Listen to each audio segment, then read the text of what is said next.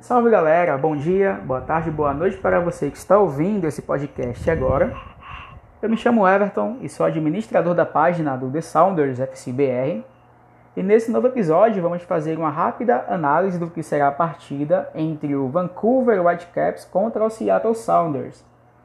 A partida será válida pela semana 21 da MLS e será transmitida amanhã, dia 27 do 10, às 11 da noite, no Providence Park, ao falarmos do Vancouver Whitecaps, é importante ressaltar o crescimento da equipe com relação ao seu coletivo nesses últimos jogos.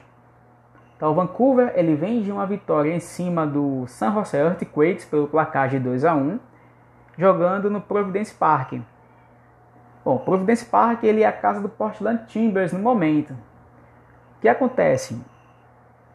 Durante essa parte do campeonato, os times do Canadá vêm jogando suas partidas nos Estados Unidos porque a fronteira norte-americana está fechada para o Canadá, devido à questão da Covid, entre outras situações. Dessa forma, o Vancouver Whitecaps ele adotou o Providence Park, a casa do Portland Timbers, como a sua casa de 2020. Tá aí, de certa forma, vem colhendo bons frutos, né? Conseguiu essa vitória em cima do San José, que também é um clube que vem no acrescente, então é um resultado que dá muita moral para o Whitecaps. Pelo lado do Seattle, o clube ele empatou em 1 a 1 contra o Portland Timbers nessa última rodada. Foi um jogo bastante difícil. Né? O placar foi de 1 a 1. E o gol do Seattle só saiu aos últimos, nos últimos minutos, quando o jogador João Paulo baixa o escanteio, a bola desvia na zaga do, é, do Portland e acaba caindo nos pés do Will Breen. No momento, a classificação das equipes na Conferência Oeste está o seguinte: o Seattle vem na segunda posição com 32 pontos, sendo ultrapassado apenas pelo Sporting Kansas City com 33 pontos e um jogo a mais, enquanto o Vancouver Whitecaps ele vem com 24 pontos na sétima colocação. É importante ressaltar que na Conferência Oeste os oito primeiros grupos, perdão, os oito primeiros clubes eles se classificam para a parte dos playoffs. Esse vai ser o terceiro confronto entre as equipes só nesse ano. O primeiro jogo disputado entre eles é, foi no dia 19 de julho pelo MLS SBAC, quando Seattle venceu o Whitecaps pelo placar de 3 a 0. E no dia 3 do 10, aí já pela temporada regular da MLS, os Sounders venceram o Whitecaps pelo placar de 3 a 1.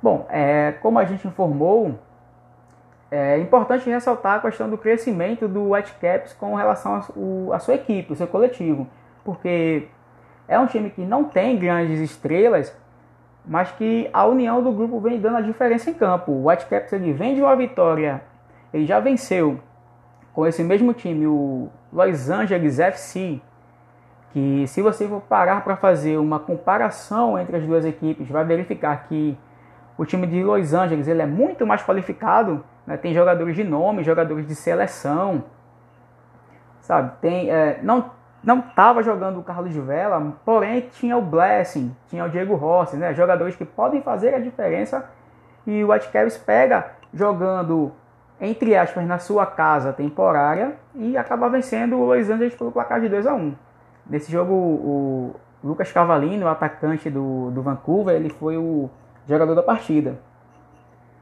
O Whitecaps também acaba vencendo o Real Salt Lake pelo placar de 2 a 1 e nessa última partida venceu o San Jose Earthquakes. É, antes do jogo do San Jose Earthquakes, eles chegaram a perder para o Los Angeles Galaxy, que vem numa fase perderam pelo placar de 1 a 0. Porém, o time ele basicamente foi quase senhor das ações. Ele teve mais posse de bola e mais finalizações. Era um jogo em que até o Whitecaps merecia um empate no jogo. Bom, é importante ressaltar um cuidado especial com o Lucas Cavalini, que é o atacante canadense do, do Whitecaps, camisa 9. Ele vem 15 atuações fez um total de 5 gols e uma assistência. Junto dele tem o atacante colombiano Fred Monteiro, que tem uma identificação muito grande com o Seattle Sounders, né? já jogou no clube em 2010, 2011, então a gente sabe da, da eficiência desse grande jogador. Então são dois, dois caras que a zaga do Seattle tem que estar bem atenta, senão eles podem fazer a diferença. Pelo lado do Seattle Sounders, a questão é um pouco mais, é, mais complicada. Né? O Sounders ele não vence até as partidas, ele perdeu para o Los Angeles FC pelo placar de 3 a 1 jogando no Bank of California. Logo após isso, ele empata com o San Jose Earthquakes no placar de 0 a 0 né? Não foi uma partida uh, de encher os olhos, assim. E no último jogo ele empata em casa com o Portland Timbers. A expectativa é realmente de vitória do clube contra o contra o, o Vancouver Whitecaps, embora não seja fácil, por quê? Muitos contam com a expectativa da vitória, porque provavelmente os titulares, o Raul Rui Dias, o Areaga e o Svensson, eles voltem. Né? Eles estavam afastados porque estavam atuando pelas seleções, estavam em períodos de quarentena e tem tudo para voltar nesse último jogo. Então a expectativa é de que eles voltem e talvez o Seattle consiga essa vitória. Mas assim, é tem tudo para ser um jogo muito, sabe, muito difícil, muito apertado, porque provavelmente também o time do, do Caps ele esteja engasgado pelas derrotas, ele já sabe como o Seattle joga. Enfim, tem tudo para ser um jogo, sabe, muito nivelado. Placar de 1 a 0, 2 a 1. Então, acompanha, é, faço até um convite a vocês que acompanha a Major League Soccer que assista essa partida porque sem dúvidas vai ser muito válido, pessoal.